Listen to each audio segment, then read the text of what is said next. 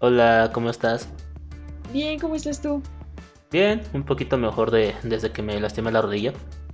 Ay, es cierto. Sí, tuve un pequeño infortunio hace unas semanas, pero pues ya he estado mejor. Muy bien, ya no tienes que hacer actividades de riesgo. Exacto, y ahora tengo una excusa perfecta si no tengo éxito en la vida. Me lastimé la rodilla. Tú sí puedes decir que te lastimaste la rodilla.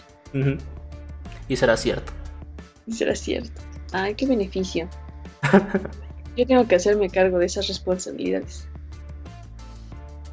No, pero no. Cuídense de todos, de sus rodillas. No, no, no está cool. No busquen pretextos, por favor, para el fracaso. Exacto. Bueno, pues podemos comenzar presentándonos. Ah, claro que sí, como en cada episodio que hemos subido, obviamente. Claro. Ah, pues hola, yo soy Pioto. Ah, estudio arte digital y me interesa la animación en motion graphics, la producción, la comunidad y todo eso.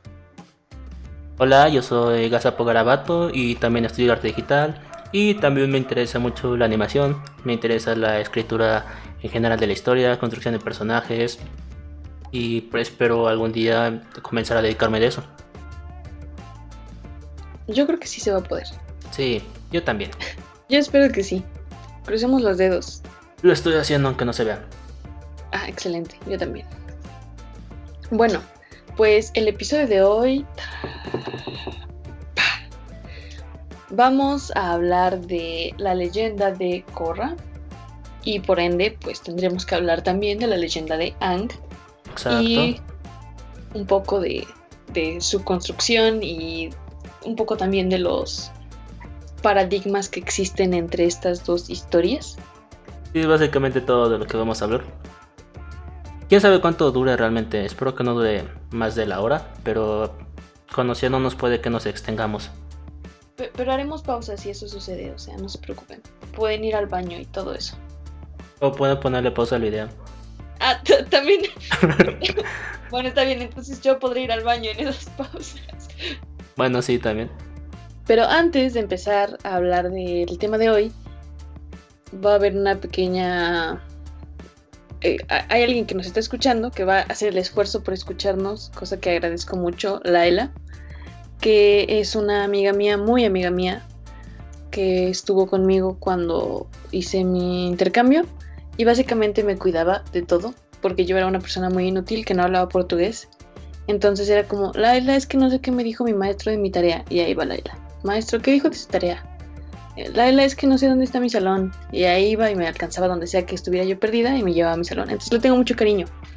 Y hoy me enseñó algo de un proyecto de su final, de su proyecto de final de curso, que ella estudia cine, que me hizo sentir como muy orgullosa y le dije que iba a estar grabando este episodio y obviamente yo creo que esto va a salir después, le voy a decir cuándo, pero al menos hoy eso salió y estoy muy feliz por ti, entonces voy a, a felicitarla, a decir unas cositas en portugués, agradeciendo el esfuerzo que hace de intentar comprendernos ahorita e eh, não te burles de meu acento, entonces eh, parabéns Laila, eh, você é muito legal, eu, eu te admiro muito, a, a você a todo tu, tu equipo de trabalho, muito obrigada por escutar. Y bueno, gracias Laila, ahora puedes no seguir escuchando el episodio. Laila suena que es una persona muy genial. Sí, es muy cool. Y bueno, ahora sí, hablando del tema, eh, la leyenda, bueno, está un poco de lluvia, pero pasará, no se preocupen, es normal en el verano.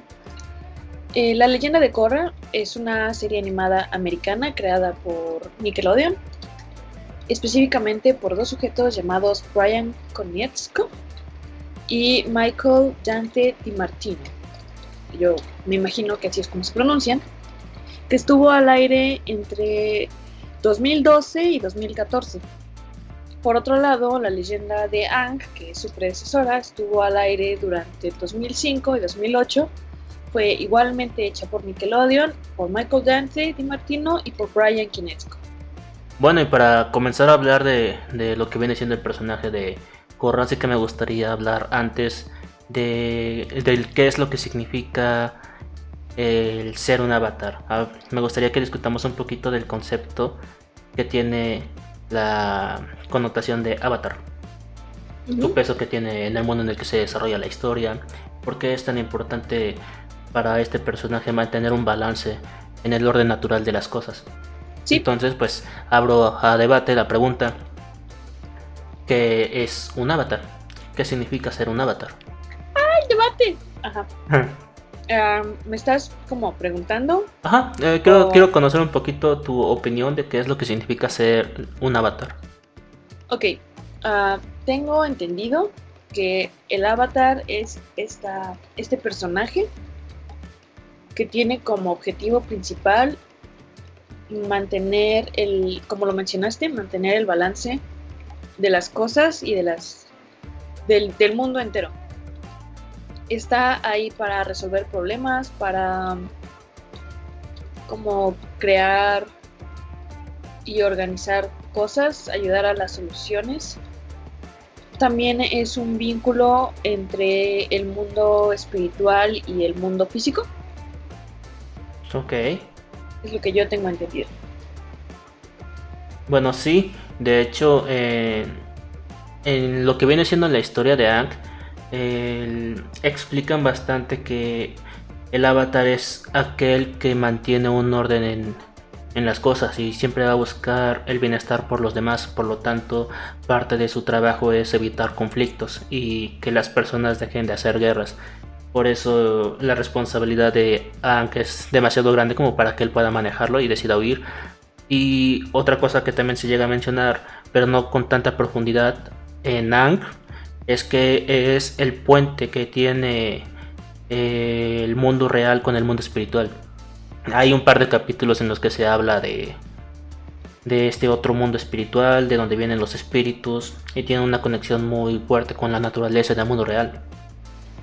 No es sino hasta en Korra donde vemos eh, un peso más importante en el papel del avatar para mantener este balance entre el mundo real y el mundo espiritual porque conocemos un poquito más de cómo es el mundo, el mundo espiritual, eh, de los conflictos que hay con el mundo real y de cómo el cambio del tiempo hace que la gente se vaya olvidando de la importancia que tiene este otro mundo.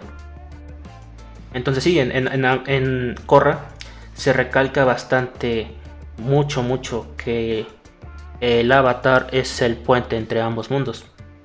Entonces no solamente se trata de mantener la paz en el mundo real, sino de también proteger a este otro mundo espiritual.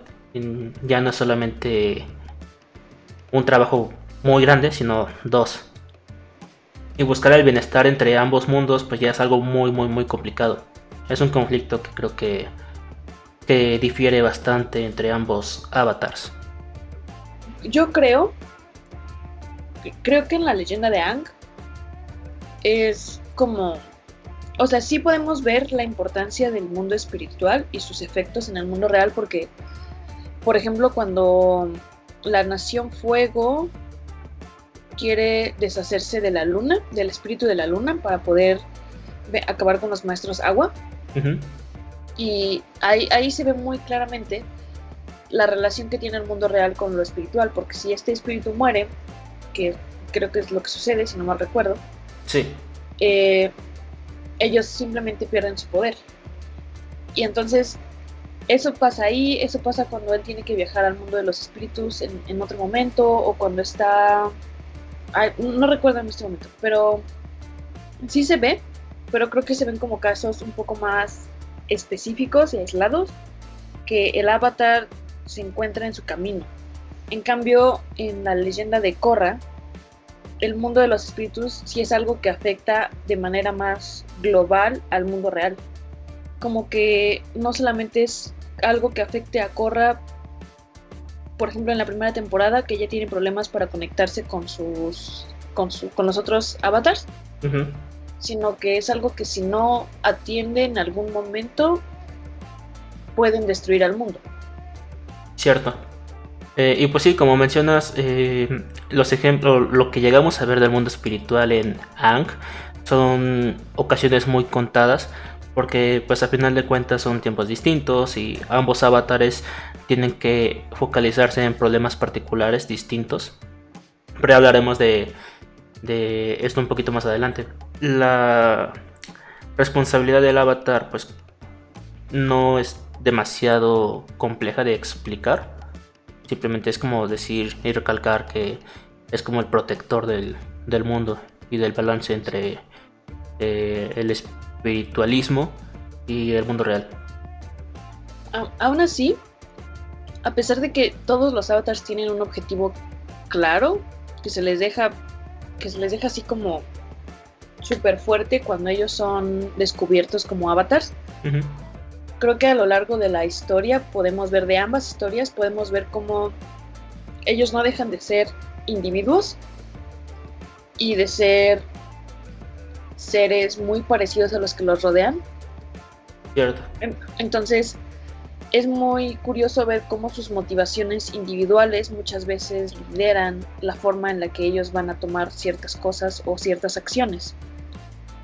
Eh, eh, por ejemplo, o sea, no, no, existe como su manual avatar de cómo resolver un conflicto de guerra, sino que tienen que tomar y analizar el contexto en el que se encuentran para poder tomar lo que ellos considerarían la mejor decisión.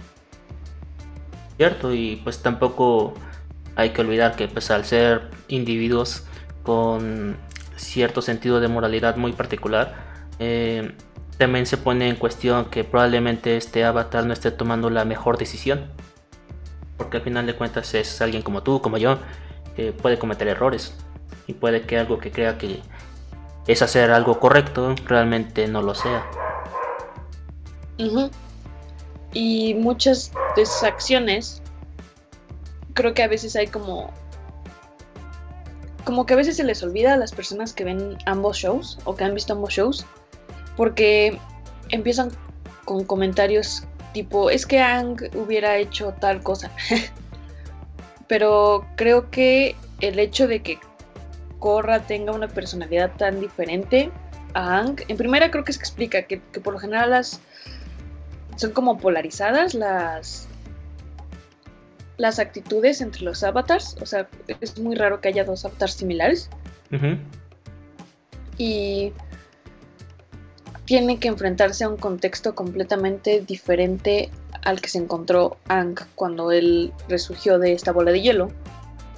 Entonces no creo que sea una buena idea simplemente comparar sus acciones porque realmente no sabemos qué hubiera hecho Ang en la situación en la que se encuentra Korra muchas veces, ¿no? Cierto. Entonces, si pensamos en todas estas cosas que son muy diferentes entre los avatars, ahora estamos, punto importante, estamos tomando en cuenta solamente las series animadas, no estamos hablando de los cómics que hubo entre estas dos temporalidades, ni los que hubo explican el antes, por ejemplo el avatar de Kiyoshi, o los que hubo después de la leyenda de Korra. Entonces solamente las seis animadas son en las que estamos basando, estamos basando nuestras opiniones. Y bueno, ya que hablamos un poquito del concepto avatar por sí solo, la importancia que tiene y cómo se ha, cómo diferentes personajes han ocupado este título, pues creo que ahorita podríamos hablar de o bueno, vamos a proceder a hablar de Korra como tal, o sea, Korra como avatar y Korra como personaje en la trama. Entonces, eh, ¿tú, ¿tú qué opinas? ¿Tú crees que Korra es un personaje, no voy a decir bueno, pero bien construido o mal construido?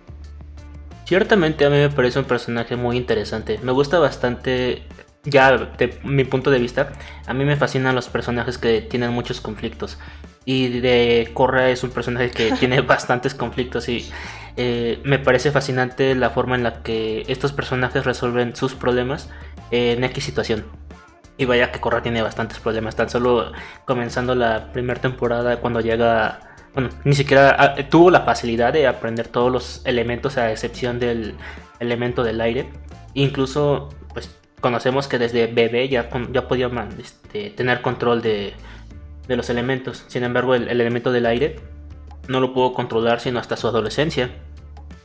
Entonces, pues eso habla como de, de que es buena en algunas cosas, pero ciertamente se le dificultan bastantes otros no es demasiado poderosa.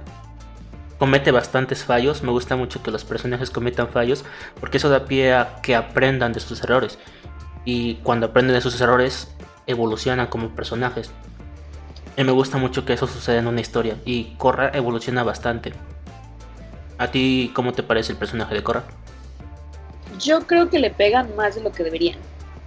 Sufre bastante. Sí, o sea, es que, a ver, a mí me gusta el personaje. Creo que es algo diferente a lo que estamos acostumbrados a ver en un héroe de una serie o de un programa en general. Que es como esta figura que siempre gana y que siempre vence y que tiene las cosas claras, no solamente en su misión, sino en su persona. y, y Corra no, no lo demuestra. No lo demuestra tan fácil. Y ah, o sea, le, le pegan muchísimo para que ella aprenda cosas. Y si bien creo que esto está justificado, porque se supone que su personaje es alguien testarudo, ¿no? Alguien como... Terco. Terco, exactamente. Pues tal vez no, le haría mal o no le hubiera hecho mal ganar más batallas. Yo creo que, bueno, perdón, iba a decir que probablemente por lo mismo de que es un personaje muy terco, tenía que equivocarse bastantes veces para que capte eh, el aprendizaje. Pues sí, pero no sé, no sé si, si alguien debería maltratar tanto a sus personajes a la hora de escribirlos, porque... Dude, sí estuvo feo. bueno, sí, en la primera temporada le quitan sus poderes, aunque pues lo recupera casi luego luego. Pero sí sintió mucho, bastante miedo con, con el villano de turno que era Amon, el cual quería provocar una revolución en contra de los maestros aire, específicamente en contra de, del avatar. Entonces, pues sí, se vio muy impotente ante esa adversidad y de hecho eh, suele ser como muy impotente ante fuerzas mayores. En la mayoría de las ocasiones siempre están sus amigos para ayudarla. Sí, eh, por ejemplo, exactamente cuando está con Amon, eh, se salva porque Mako le lanza un rayo a, Amon. O sea, ella, ella valió queso, o sea, ella no venció al villano en la primera temporada, fue, fue, fue Mako. ¿Sí es Mako? No recuerdo. Sí, sí, el, el, vato. O sea, ya, ya después ella desbloquea este nivel maestro aire, que ciertamente termina con Amon. Pero en su momento ella estaba tirada en el piso dispuesta a la muerte cuando Mako es el que dice, no, a ver, aguanta, y le lanza el rayo amor. Pero yo creo que tiene que ver, y eso es algo que no he escuchado a muchas, eh, porque para esto escuché como muchos, eh, como personas que daban su opinión sobre Korra, y muchos eran no positivos. Y creo que algo que no escuché de casi ninguno era que no están contextualizando al avatar en, en este mundo o en este tiempo. Porque Korra está en, en una época en la que casi nadie, o bueno, hay mucha resistencia a la existencia de un avatar. Bueno, sí hay un sector de la población que detesta en general no solamente a los maestros de los elementos, sino al propio avatar. Ajá, entonces muchos de los conflictos de la serie tienen que ver con que no creen que sea necesaria la existencia de un avatar en estos tiempos. Cosa que cuando estábamos con Ang era completamente diferente. Todos estaban esperando y anhelando un avatar que los ayudara a salir del conflicto en el que los tenía metidos la Nación de Fuego.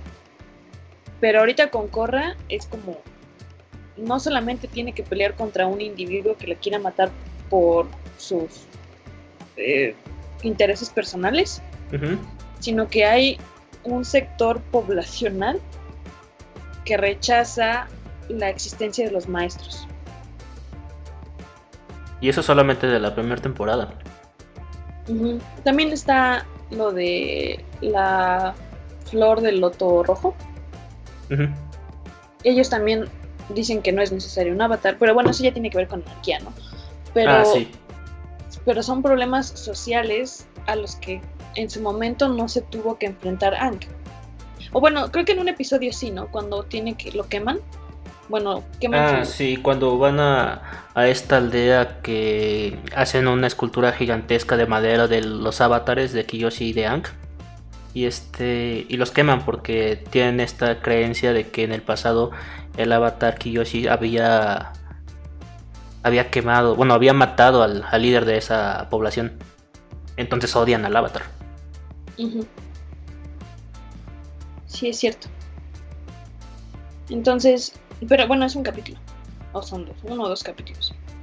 Y en este caso, Korra sí es como. Están en una posición en la que, bueno, la encontraron, la entrenaron y los que sea, y cuando llega a su puesto resulta que no la quieren. Ujú.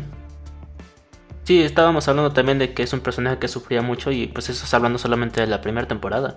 Ya viniendo de la segunda temporada, pues su sufrimiento no deja de, de suceder. Y algo que, pasa bastante y es que mucho de lo que ella sufre tampoco se limita a agentes externos, sino que ella misma se suele poner sus propias trabas.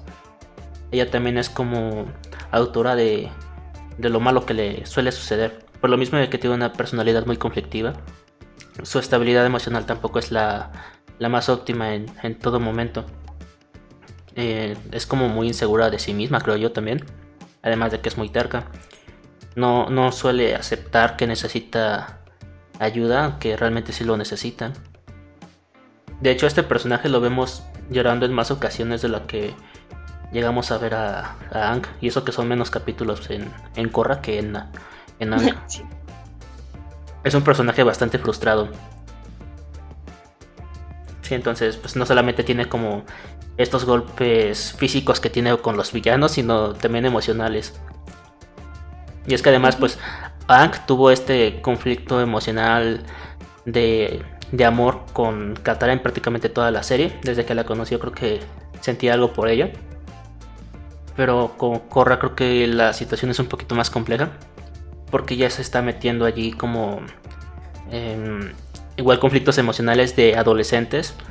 Pero creo que lo desarrollan un poquito más ahí. Porque está un poquito más enredado. Sí. Como que Korra demuestra como mucha seguridad al inicio, pero cuando se tiene que enfrentar a conflictos Reales. reales, se da cuenta que son más grandes de lo que ella hubiera imaginado. Ajá, que su realidad la sobrepasa. Ujú. Y al ser una persona muy colérica, tal vez emocional, no siempre toma las mejores decisiones, sino es más como, sí, ahora voy a saltarle encima y lo voy a golpear y luego cuando lo hace, pues la terminan madreando peor y entonces ya no fue tan buena idea, ¿verdad? sí. Igual muchos he escuchado bastantes comentarios de que se quejan de que a este personaje la vencen bastante fácil. eh, personajes que no deberían ser tan fuertes como el extra de turno, el secuaz de, del enemigo de la temporada, que realmente no tendría que ser tan fuerte, pero eh, suelen vencer a, a Korra bastante seguido. Ya lo habíamos mencionado que, que la maltratan bastante y recibe bastantes golpes. Pero yo creo que también habla un poquito del contexto en el que se vive la historia, porque pasó el tiempo, se descubrieron nuevas como técnicas de control de elementos, está el elemento de la lava o el de el del metal. Y además creo que también tiene bastante que ver el, el tema que mencioné de su estabilidad emocional. No está concentrada para para cumplir su papel como avatar y por lo tanto no puede pelear a su máximo potencial, creo yo. Cosa También- que puede que Ang esté un poquito más estable emocionalmente durante su su periodo en la primer tem- bueno en, la- en las primeras temporadas de, de Avatar. Habla como que ambos personajes tienen una fortaleza diferente, tanto física como emocional, y manejan sus emociones de forma diferente. Por su propia educación, Ang es como más pacifista y cuando pierde el control pues suele calmarse relativamente fácil, o sea, necesita de sus amigos para que le demuestren que no está solo y así, pero con Korra, incluso con sus propios amigos, eh, como que les cuesta un poquito más de trabajo que no se sienta tan frustrada. Yo creo que también tiene que ver con que Ang siente mucha culpa. Porque él aparece 100 años después, cuando ya todo valió chesto, o sea, la Nación del Fuego doblegó a muchas otras naciones.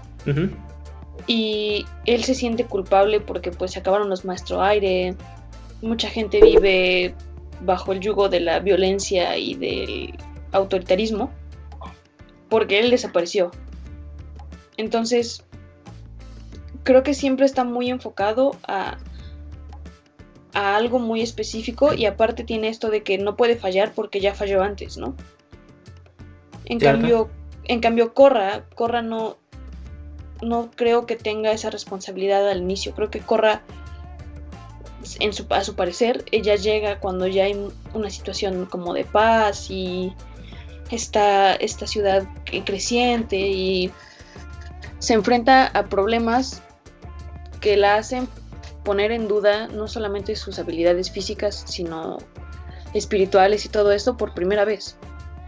O sea, cuando Ang sale del hielo, no tiene ni tiempo ni nada para dudar, porque sabe que eso ya le costó en una ocasión mucho. Y Corra no, Corra es más... Creo, creo que en su personaje podemos ver que, que tiene un poco más esa libertad de fallar que no tuvo Ang en su momento. También que parece que hay como un protagonismo dividido en la serie. ¿En la de Corra? Ajá.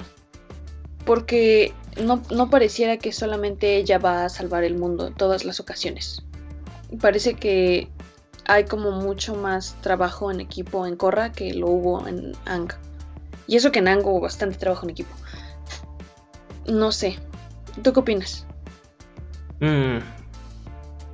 No sé, yo siento que algo, algo, que me gusta de ambos avatars es que siempre hay un personaje que le pone nombres al, equipo avatar. O sea, como es como, ahora somos el equipo avatar de turno. Y este... Y bueno, en el caso de, de ambos equipos avatars, lo siento muy completos ambos, realmente. Siento que Ang no, este... No podría haberse salvado de muchas situaciones sin la ayuda de, de sus amigos de Katara y de Sokka, eventualmente Toph y Zuko, porque cada uno tenía un papel que cumplir. Sokka, a pesar de que no tenía poderes, era el sujeto que, que era, era, el de los planes, a él se le ocurrieron las soluciones más creativas. Y sus otros compañeros pues les, le enseñaron a manejar los elementos y pues, generalmente se apoyaban bastante. Y con el nuevo equipo también sucede lo mismo realmente. O sea, el, está el sujeto creativo, que es el hermano de, de Mako, no me acuerdo cómo se llama. Bolin. Bolin, ajá. Este es como el, gracioso de, del equipo, que se le suelen ocurrir las soluciones creativas. también está la chica que no tiene, Asami, que no tiene poderes, pero aún así se las puede arreglar muy bien porque pelea, sabe pelear. Y además utiliza la tecnología de su compañía para poder pelear y ayudar al avatar. Este Mako, pues además de ser un maestro de juego, puede manejar los rayos. O sea, creo que ambos equipos están muy completos y, y ayudan bastante al avatar. Tiene sentido. Y otros comentarios que he escuchado negativos hacia un avatar Corra son los personajes que vemos en esta historia que como que no están muy bien desarrollados con lo que yo puedo decir que no es del todo cierto. Yo creo que están bien construidos los personajes. Tienen sus propios conflictos y evolucionan bien. Tienen un aprendizaje al final de la historia. Un personaje que me gusta mucho en, en Korra Stenzin, que es el hijo de Ankh, el cual tiene la responsabilidad de enseñarle el elemento del aire control a, a Korra. Y tiene esta presión de que es como la cabeza de que, va a levantar de nuevo la, la civilización de, del aire. Sí parece, porque tiene muchos hijos, pero ajá. Le peña bastante. Se esfuerza mucho. Está muy empeñado en ese trabajo. Bueno, el punto es que este personaje tiene una carga muy fuerte en sus hombros. Y siente que tiene un legado que, que proteger, que es el de su papá, el avatar. El último maestro aire. El último de su civilización. Entonces él quiere reconstruir lo que alguna vez fue eh, grande para su papá, que es todo su pueblo. Y esa bueno, y de esa presión que tiene este Tenzin viene la frustración de que no es tal vez no se no tenga la confianza o no se crea suficientemente capaz, porque incluso tiene su su caída de que realmente cuando le toca enseñarle sobre la espiritualidad a Korra es incapaz de ello porque nunca ha tenido una conexión con el mundo espiritual. Entonces se esfuerza en enseñarle a Korra algo que él no sabe hacer. Entonces me fascina también ese personaje porque de esa frustración empieza a superarlo, entiende que ese papel no es suyo y finalmente quien sí tenía que enseñarle eh, sobre espiritualismo a Korra era su hija. Creo que su hija es de mis personajes favoritos. También me gusta mucho su personaje. Pero entonces de, de ver que él no tiene esa conexión espiritual, pues empieza a tener ese como que conflicto y después lo acepta, como que se perdona a sí mismo y lo deja ir. O sea, aprende a vivir con ello. Otra cosa que yo he escuchado también bastante es que no, sobre, sobre la creación de los personajes, es que no sienten que haya un arco de transformación tan definido como lo existió en Ang. Y yo creo que esto se debe a algo que hablábamos en un momento antes de, empezar a grabar, a que los arcos de la historia de Korra son más cortos. Eh, o sea, abre un conflicto y cierra un conflicto en cada temporada. Cosa que Ang hizo en toda la serie, ya que era lineal. Bueno, ambas son lineales. Sí, pero el conflicto, bueno, sí. O sea, pero Korra tiene como seccionadas sus temporadas. Que si bien como que obviamente no es como que al llegar a la segunda se olvide lo de la primera, pero sus villanos son nuevos, sus su aprendizaje es nuevo, el conflicto es nuevo. Y entonces yo creo que la forma de ver esto es más acompañando a Korra a sus aventuras, por así decirlo, a Korra y a su equipo. Y no tanto como esperar que el personaje haga una transformación completa desde el primero hasta el último episodio. Yo, yo, sí, yo sí creo fuertemente que ambas series deberían apreciarse de manera diferente. O sea, en general deberíamos hacer eso con todas las cosas, ¿no? Pero pues a veces hay que obviar esto ya que son una continuación de la otra. Porque. Porque Korra maneja sus conflictos de manera seccionada. Korra va, va a empezar a aprender algo y va a terminar de aprender esa cosa en el último capítulo de la primera temporada y luego va a comenzar otra vez.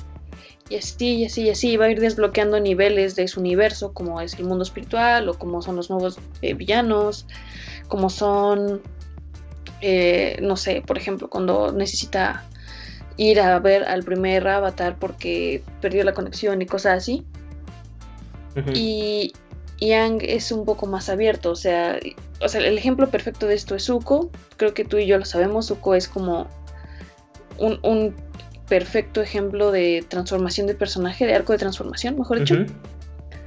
Desde cómo él va aceptando las caídas y los aprendizajes durante toda la serie hasta el nivel en el que él se vuelve un aliado del avatar. Y eso pasa en una construcción de una y dos temporadas. En cambio, Korra no lo necesita. Korra sus conflictos los tiene que cerrar al final de la temporada. Y ahora, creo que esto tiene que ver con la forma en la que se escribió la historia. Porque como, como ya sabemos, eh, Korra, bueno, tal vez algunos no lo sepan, Korra estaba planeada para hacer una miniserie de 12 episodios. Solo 12. Y después vieron que pegó y dijeron, no saben qué, 26. Y luego no saben qué, van a ser 52. Entonces, mucho del trabajo de escritura de los personajes y de los conflictos de Korra se hicieron sobre la marcha. Y no me parece mal, porque así están hechas muchas de las historias y series que vemos hoy día, que están en Nickelodeon, que están en Cartoon Network, que están en todos lados.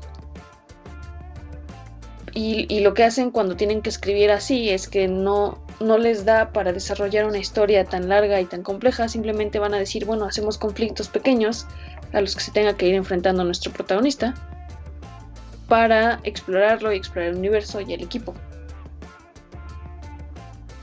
Pues sí, también tiene mucho que ver con la forma en la que ha cambiado ya en nuestro mundo real, de verdad, eh, la industria de la animación.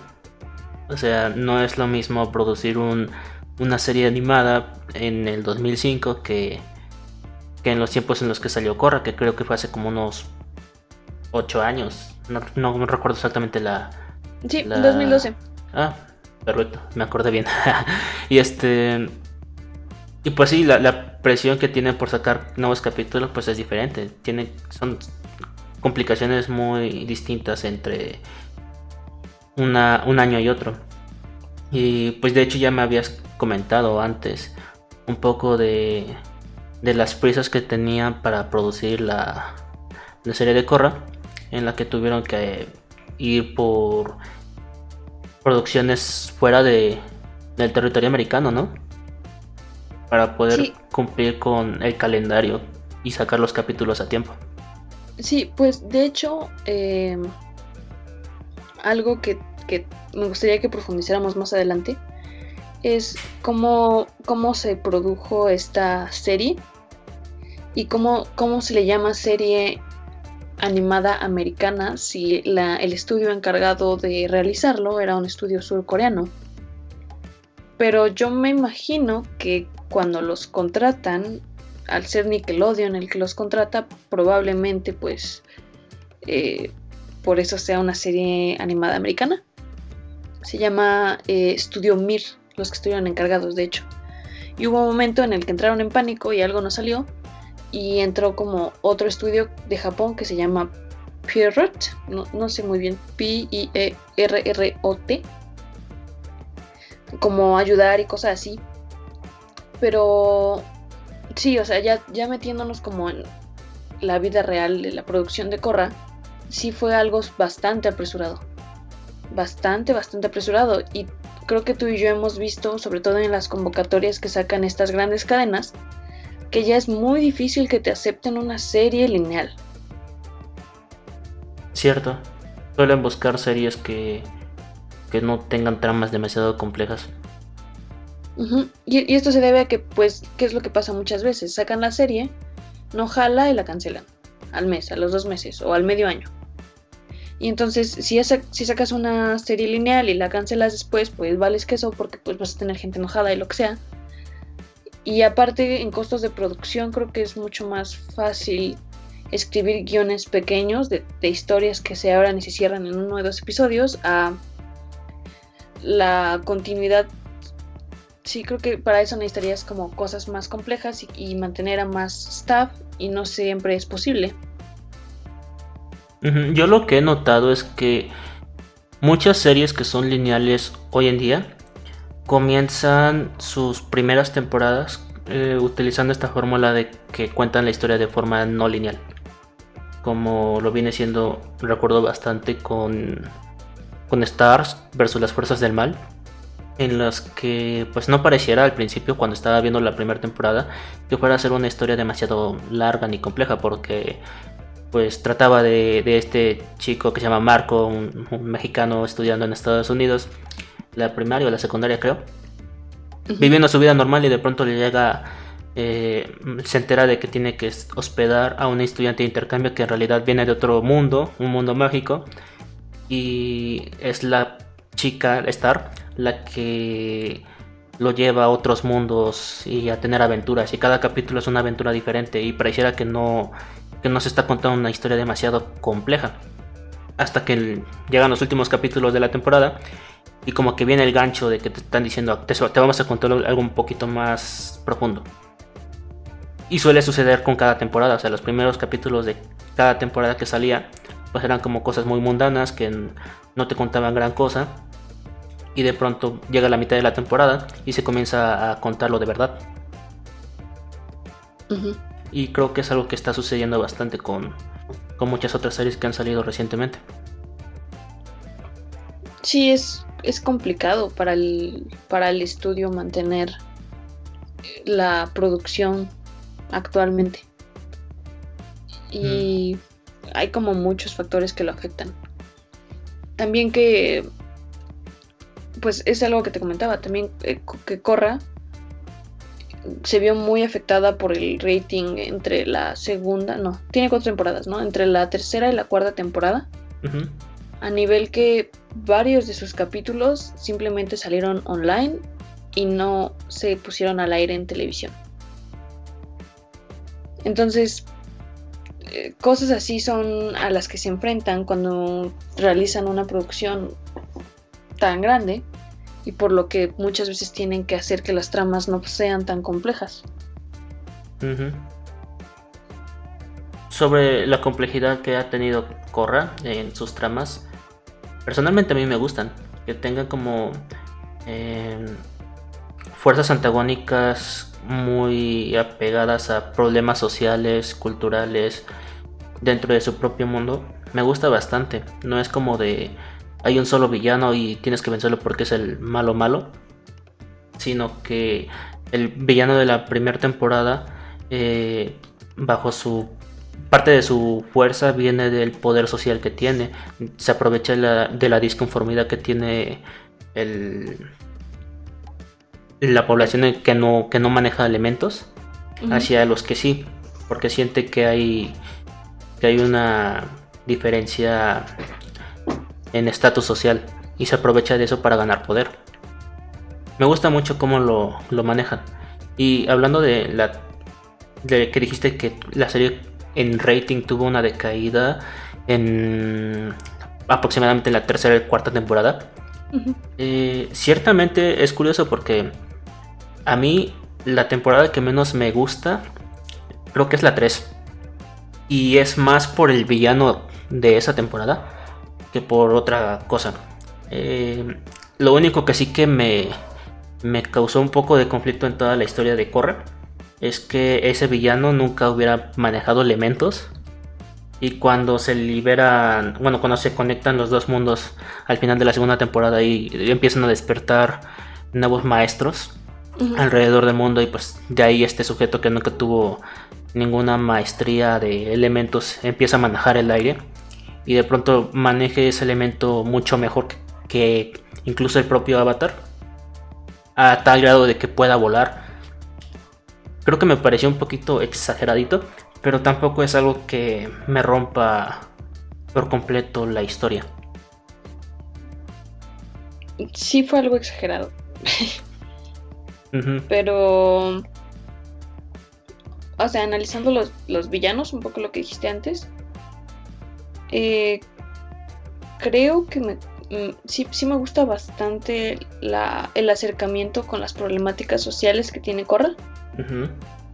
Y creo que era parte de su objetivo cuando la plantearon porque iba dirigido, me imagino que a un público más maduro, que en su momento lo fue Ang,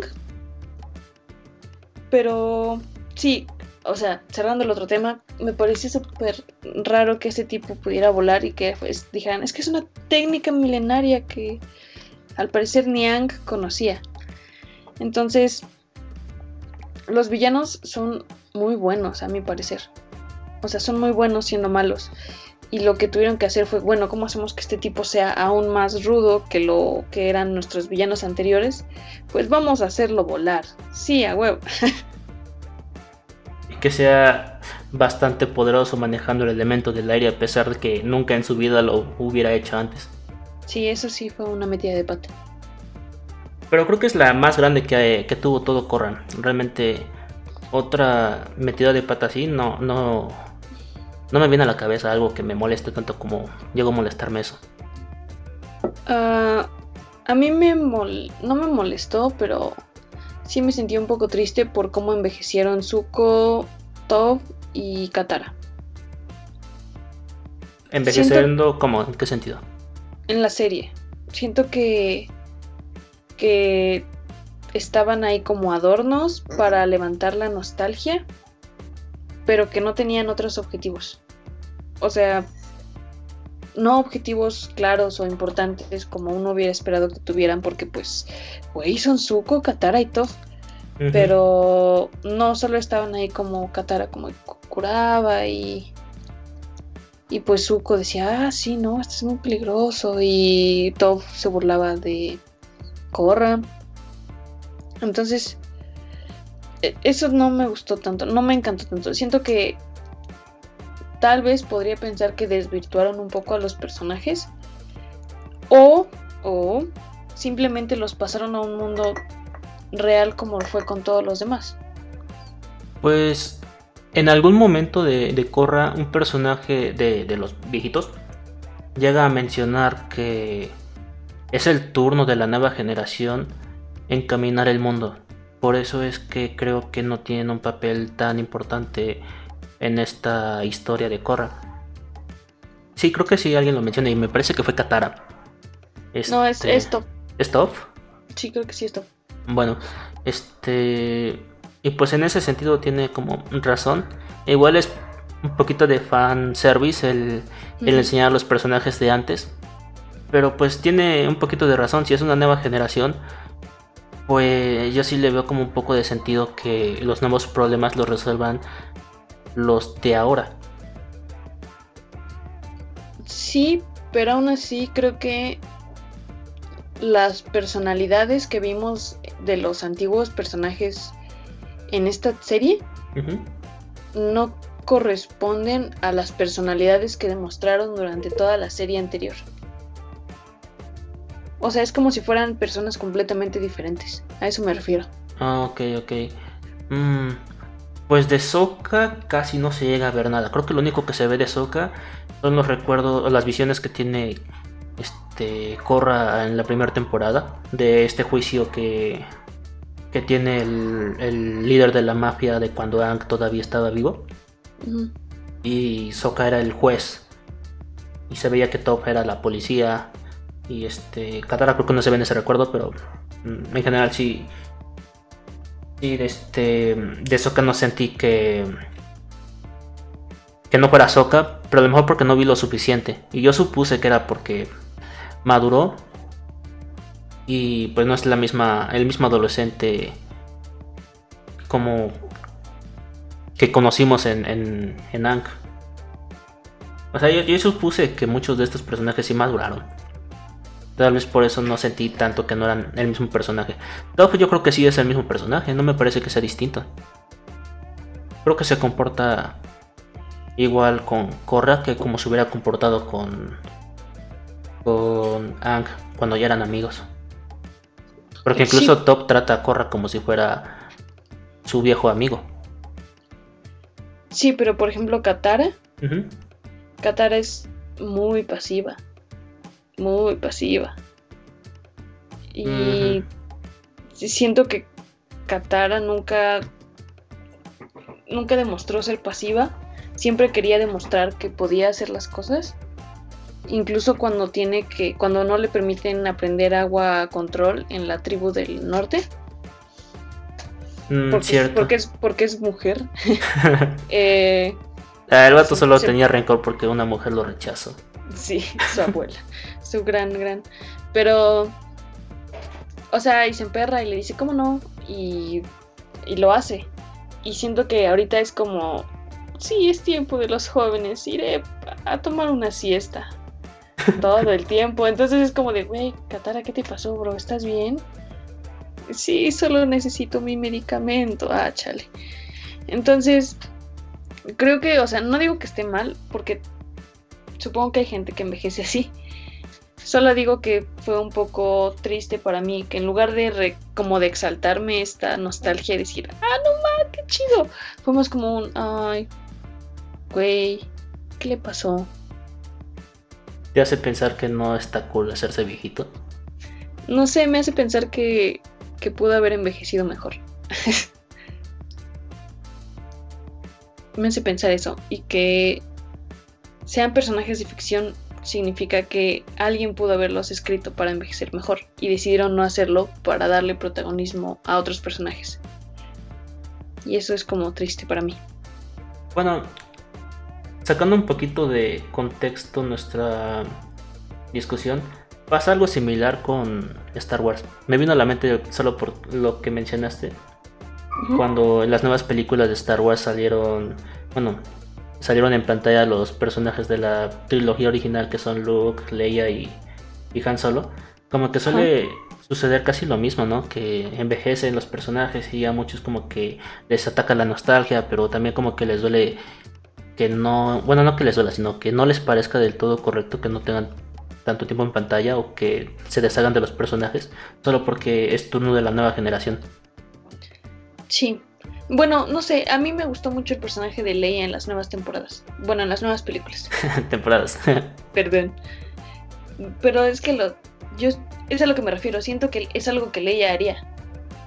Leia estaría al pie del cañón para. Para defender a la rebelión. Ah, bueno, sí, Leia sí. Pero por ejemplo, Luke. Ah, sí. Eh, bueno, Luke está. Sí. Luke. Dirían, eh, incluso el mismo. Este actor de Luke, este, Hamill, este, diría, estaba diciendo que ese no es Luke Skywalker. Como este no es el, mismo personaje que yo interpreté allá en los ochentas. Ajá, decía que era como una nueva interpretación de los directores, ¿no? Dijo, esto es, este es otro Luke. esta es la visión de los directores, no es mi visión de Luke. Sí, yo creo que Katara es la nueva visión, pero son los mismos directores, bueno, también ya no importa. Bueno, probablemente no acertaron en esa parte cuando escribieron la historia y a ti no te pareció del todo. Fíjate que el, hecho de los personajes de antes vistos en, en Korra no me pegó tanto en ese sentido como a ti. Yo me eh, enfoqué un poquito más en, en lo demás de este de los personajes principales y que ellos resuelvan sus conflictos. O sea, veía que eh, aparecían de vez en cuando personajes de antes como lo escatara, incluso Zuko aparece. Y emocioné. Y, como que sí sentí decepción cuando no veía que tuviera mucha participación, porque Zuko nada más aparece creo que en un capítulo y luego se ve en su dragón.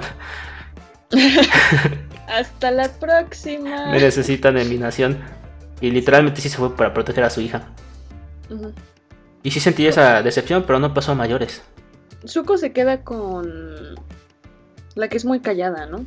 No. Sé, Que, sé que habías mencionado que no querías hablar de los cómics, Ajá. pero en los cómics hay un arco en el que se muestra que terminó con Zuko porque Zuko no le prestaba la suficiente atención. O bueno, se siente feo decirlo así, se escucha feo. Eh, Zuko estaba muy enfocado en, en, su trabajo como líder de la Nación del Juego que descuidó su relación. Y este.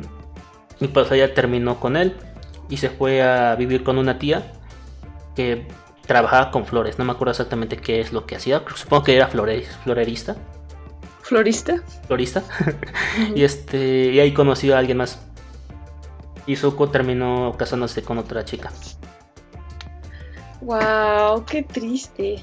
Sí, y eso que pues a mí sí que me afectó un poco eso porque le quita un poquito de peso a la relación que tuvieron estos dos personajes durante la leyenda de Aang.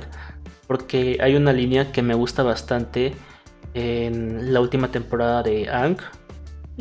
Que me hizo pensar que estos dos personajes de verdad se amaban. Y es cuando Zuko.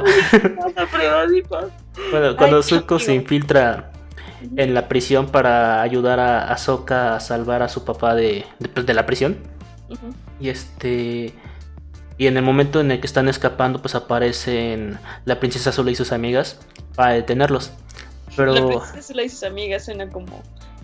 bueno, aparecen la princesa y sus secuaces. sí, claro, ahora está mejor. Para detenerlos. Y pues esta chica, la, la, la la novia de Zuko, traiciona a Azula para salvar a la persona que ama y le dice a Azula que se equivocó en sus cálculos, que, que ella ama más a Zuko de lo que teme a Azula. Y Azula se enoja. Y se supone que Azula es como súper malísima y inspira el miedo a todos los que lo rodean. De Richima, de Richima. Entonces, eso, eso a mí me dice, eso es amor. Porque al final de cuentas ella termina en prisión. Sí. Pero la sacan después, ¿no? No sé, ya no me acuerdo de esa parte. Ojalá y sí. en el último capítulo ella sale de prisión y aparece junto con Zuko y Zuko le dice, ¿cómo saliste? Y yo, oye, pensé que tú la liberarías una vez que fueras el líder de la nación. Y dice, y dice ella como de, ah, pues mi tío movió sus hilos porque su tío tiene influencia. Y fue así como salí. Y es como de Zuko, tú tenías que haberla sacado de prisión.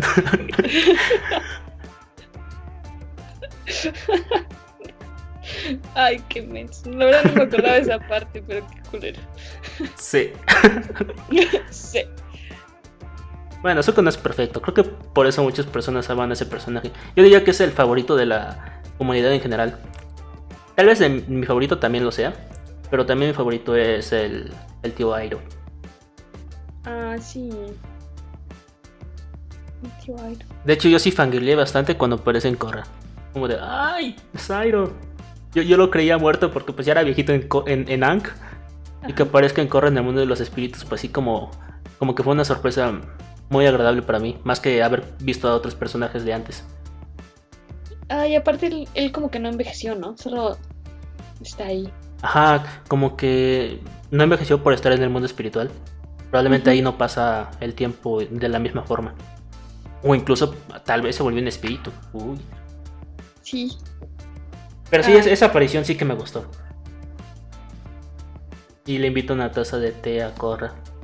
Y no sé si has visto ese GIF que dice que a veces. Es, es esa escena cuando le dice que a veces para resolver tus problemas y se muestra como todas las todas las escenas de él con Zuko.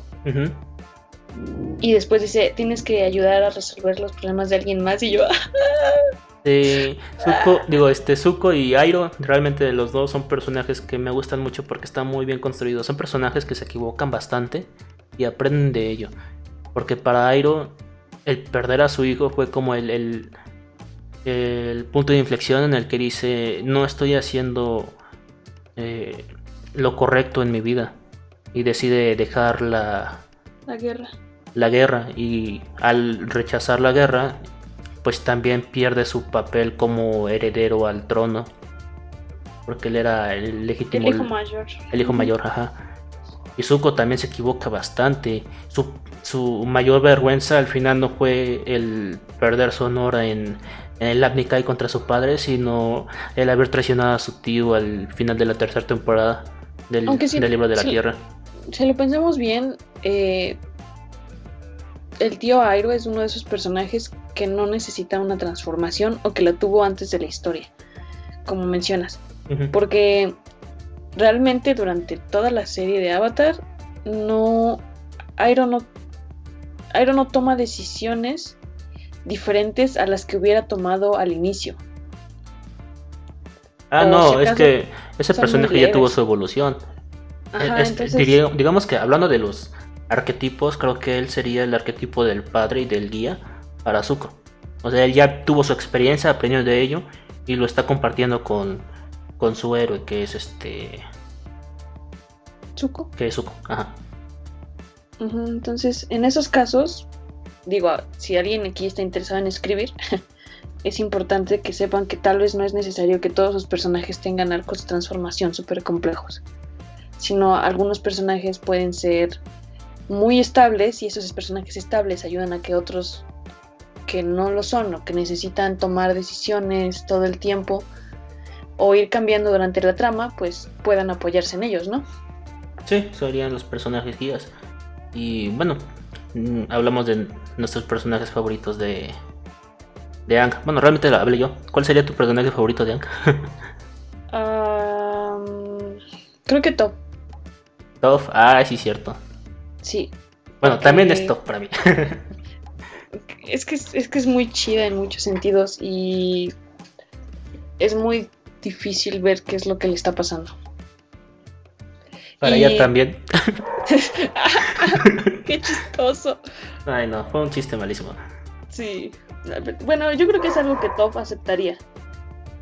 Te digo que, ah, bueno, a mí me gusta mucho que este personaje sea bastante irónico y haga mucha burla de, de su condición. O sea, cuando dice en alguna ocasión cuando están en el desierto flotando sobre APA ah, sí. y están buscando la biblioteca enterrada en el desierto, Top señala al horizonte y dice, miren, ahí está la biblioteca y todos voltean y ella se burla porque dijeron, ah, me creyeron y, sabiendo que soy ciega. Más o menos, siento mucha empatía por ese personaje. Sí, yo también. Y me gusta ese meme de Qatar enseñando a agua control y está como puedes, te equivocas y no, tranquilo. Top enseñando a Ang tierra control. Órale, pendejo, que no sé qué madre. sí, sí, me gusta mucho su, personaje también. Sí, creo que ese sería de mis personajes favoritos. ¿Y de Korra? Y Momo. Momo, maestro tierra. Momo. El único que no tiene declives emocionales en toda la serie. Este, que, a ver, de Korra. Hmm. Creo que sería la hija de Tenzin, pero no recuerdo su nombre. Digo, para ser mi personaje favorito debería saberlo. Hija de Tenzin. Ginora. Ginora. Sí. Creo que ese sería mi personaje favorito. Y de ahí probablemente sería Asami. Porque es muy cool. Asami es muy cool, es muy sexy. Y es muy lista. También es muy lista y valiente. O sea, el enfrentarse a tu papá no lo hace cualquiera. Sí, sí. También sabe lo que es correcto. Yo creo que mi personaje favorito de Korra es Korra. Por lo mismo que te había dicho al comienzo de que me encanta que los personajes tengan muchos fallos y equivocaciones y aprendan de ello. Ella se equivoca bastante y creo que se aprende mucho. ¿Tú te equivocas y aprendes mucho? Me equivoco, me equivoco mucho y creo que no aprendo tanto de mis equivocaciones porque luego cometo los mismos e-, errores. Pero pues me esfuerzo por mejorar. Ah, sí. Cuando me lastimé la rodilla y luego hice otra actividad que hizo que me lastimara la rodilla otra vez. Sí. Dale, perdón por los perros que se escuchan. no pasa nada. Hoy ha sido un, día de grabación tortuoso.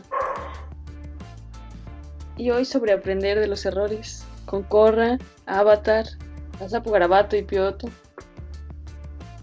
Sean más organizados, muchachos.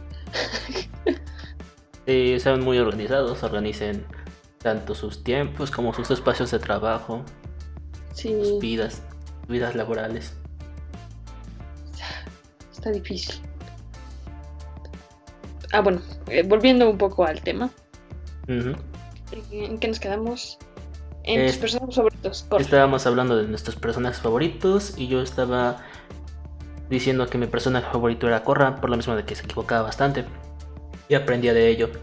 Y de hecho, eh, parte de su aprendizaje que me gusta es que sí toma decisiones importantes que afectan el mundo en el que vive.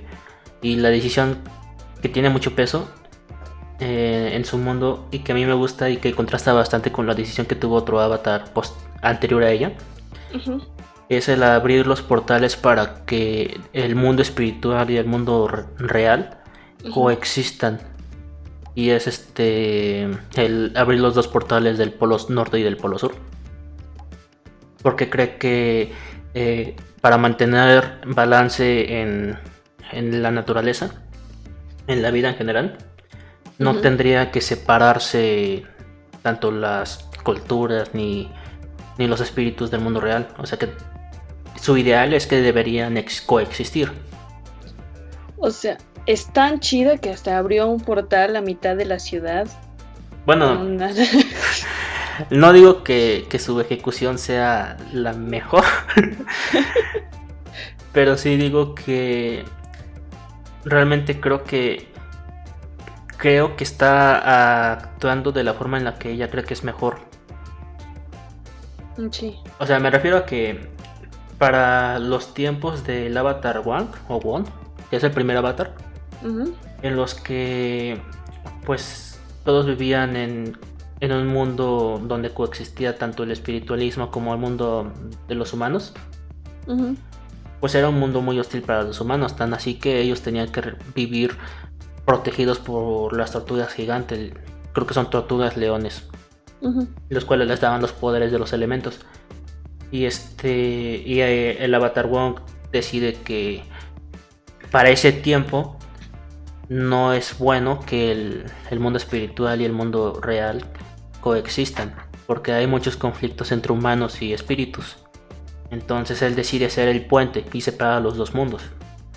Para los tiempos de, de Korra, donde hemos visto ya que existen bastantes conflictos entre dos partes, en, tanto, en el caso de la primera temporada, el conflicto que tiene los que no son maestros con los que sí son maestros, pues sí hay como que bastante mm, dualidad con separar gentes, como que poner murallas. Y ella no lo ve correcto, ella creo que lo que quiere hacer es derrumbar esas murallas y que todo coexista en armonía. Y es como su mayor responsabilidad al final de su historia, o sea, el, el mantener un balance en esta decisión que hizo, porque es una decisión muy importante, Y no es cualquier es- cosa. es algo que hablábamos al inicio, que los avatars tienen responsabilidades claras, pero que no siempre res- responden o, o son aplicables de la misma manera a los tiempos que se encuentran. Entonces, ella tomó la mejor decisión que creyó que era prudente según las, foro- las cosas que vio a su alrededor. Sí, Y sí, sabes, no lo había pensado en cómo, cómo realmente el, el objetivo de este avatar había sido el, realmente la apertura de ambos mundos y su coexistencia.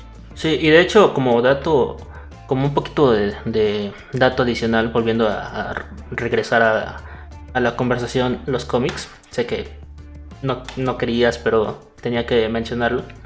Ang eh, acepta y se equivoca. Se equivoca y acepta su error. Eh, al final de, de Ang, de la leyenda de Ang, se ve que tanto Zuko como el Avatar Ang deciden iniciar un proyecto de restauración. Creo que así lo llaman, como restauración del planeta.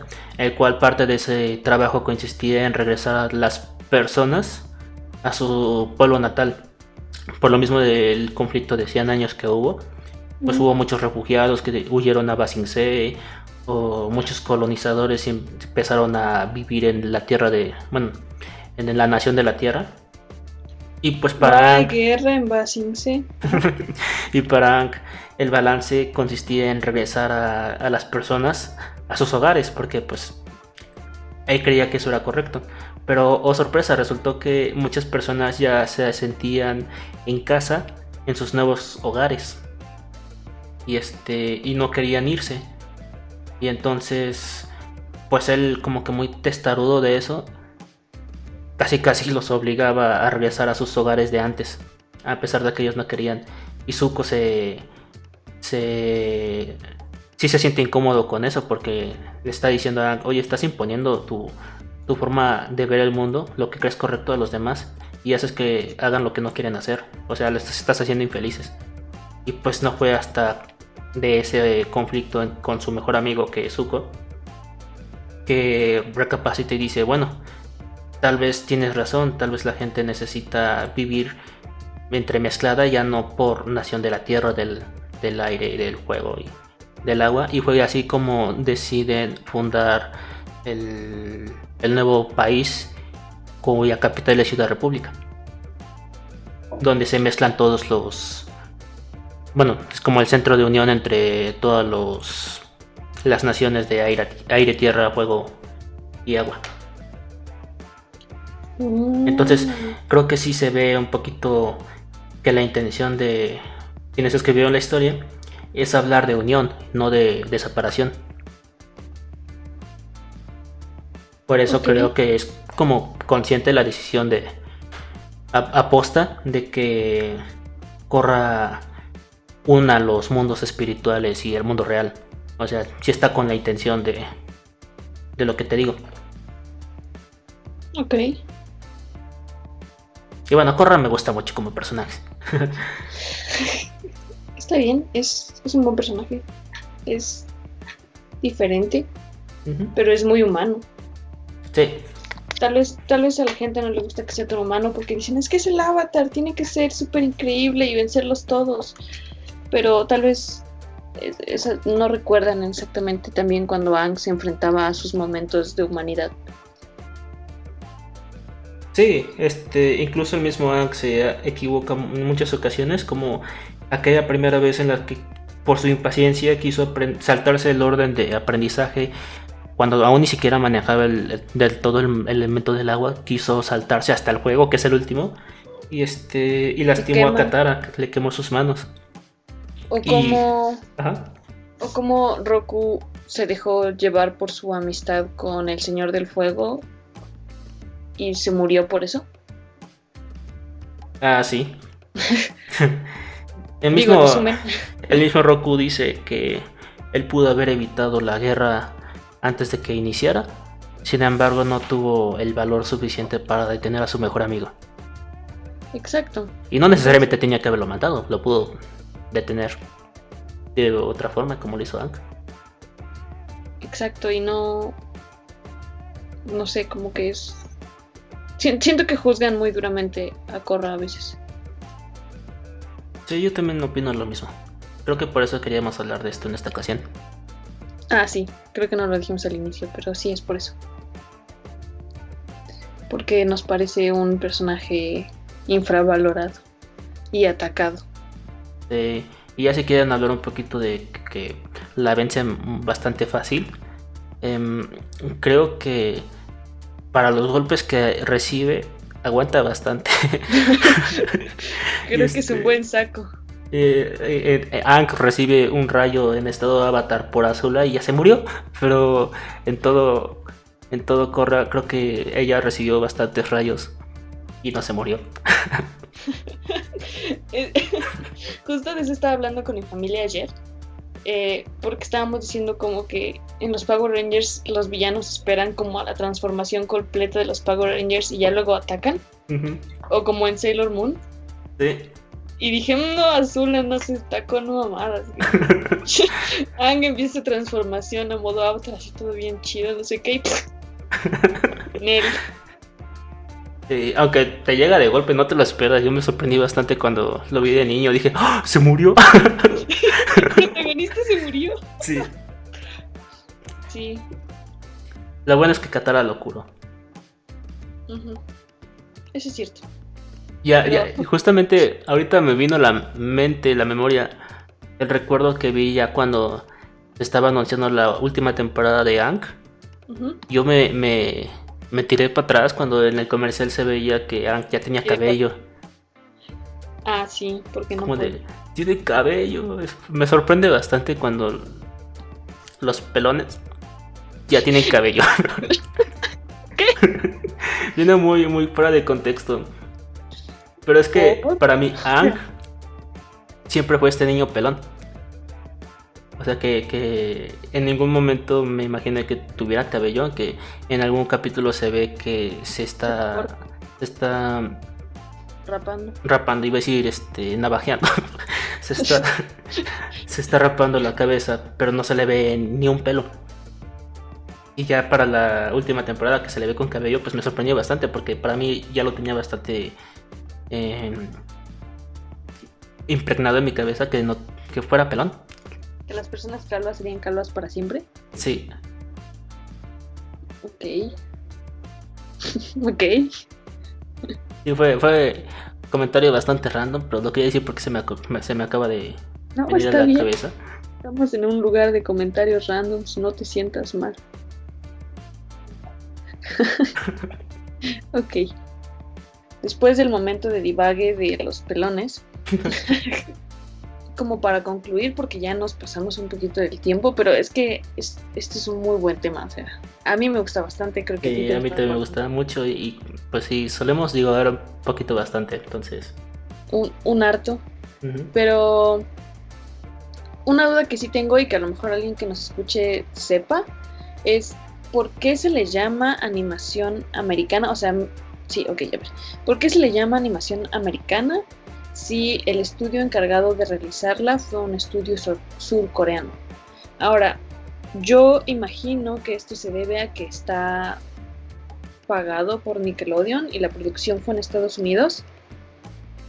Pero aún así hay que analizar que, o sea, realmente el trabajo de animación se hizo en Corea. Bueno, se hizo por un estudio coreano.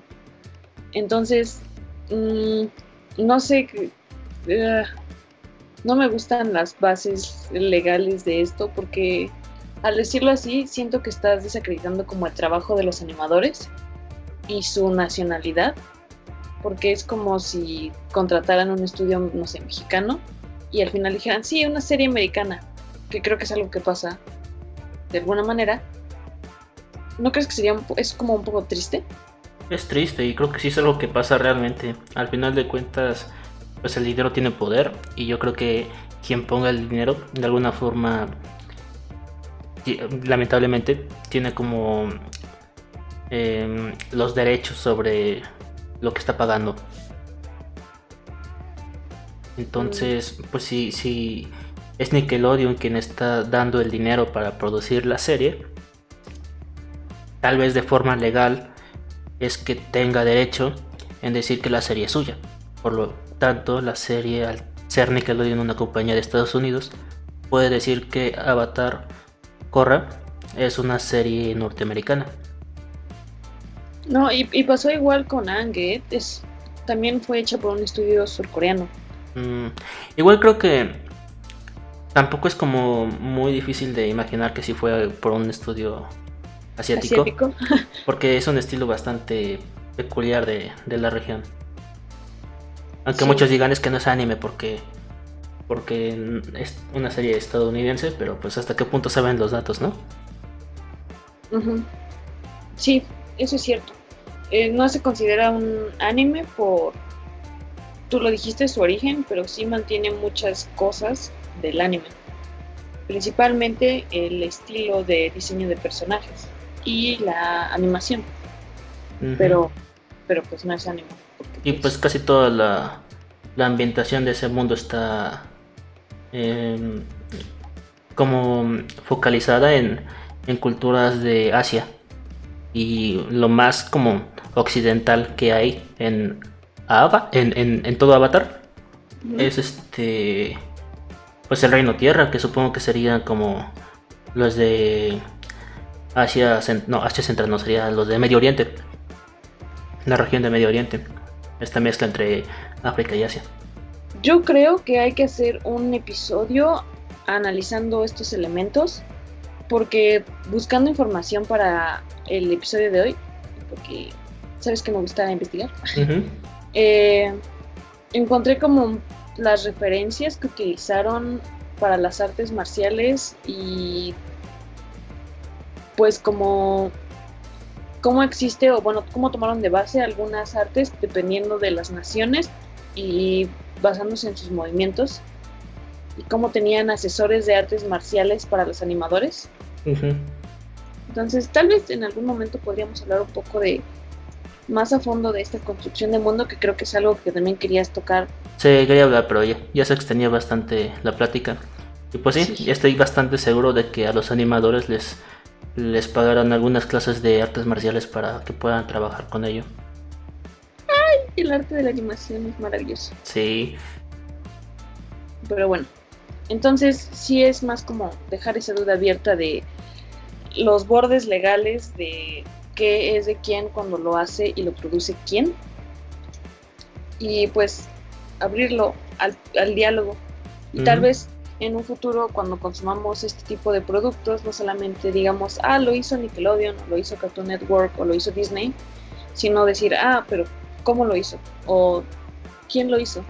Y entonces a lo mejor no podemos darle un crédito nosotros a estos artistas, pero sí podemos conocer más de su trabajo y difundirlo y entonces ya no solo estás apoyando a la gran compañía que es Pixar, sino a lo mejor estás apoyando al artista conceptual que es de tu país o al artista de render que está contratado en algún lugar de Europa o lo que sea.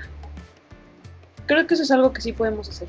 Sí, yo, yo me emociono mucho cuando um, me entero de que un mexicano estuvo involucrado en una producción que me gusta bastante, como lo es Klaus o, o este o pues producciones de Pixar. Se siente bien cool. Sí, podemos apoyar de esa manera también. Bueno, ¿algo más que quieres agregar? Pues no, creo que sería todo por, por ahora. Sería como nuestra gran plática de, de por qué Korra es un buen personaje, cómo nos gusta el mundo de Ang, el mundo de Korra, porque son mundos diferentes. Bueno, mundos diferentes quiero decir que son tiempos diferentes, con complicaciones distintas. Pero en general sí, es una serie muy buena que nos apasiona a los dos.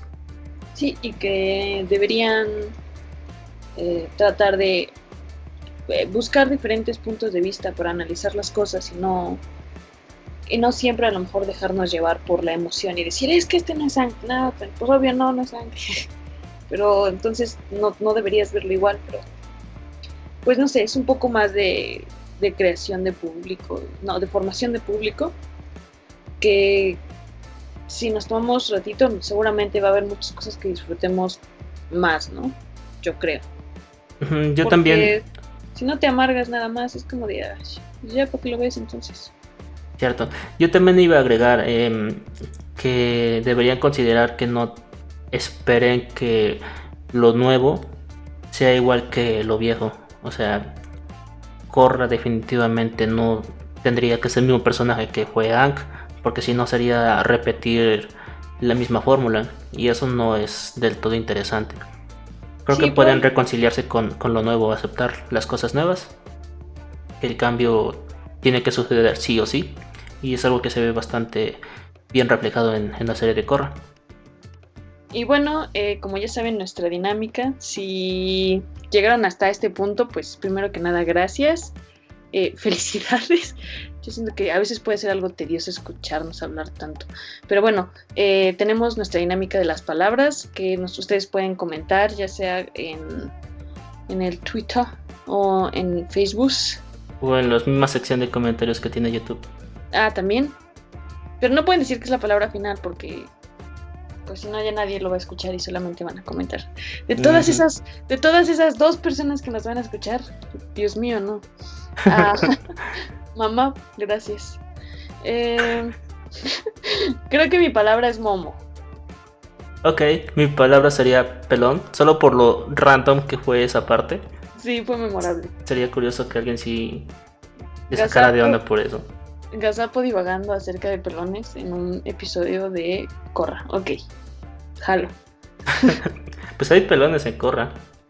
Sí, sí los hay. También pelonas. Ah, cierto, cuando pelan a todos los nuevos maestros aire. Sí, les toca. No les toca tabla, les toca pelada. Pero bueno, este.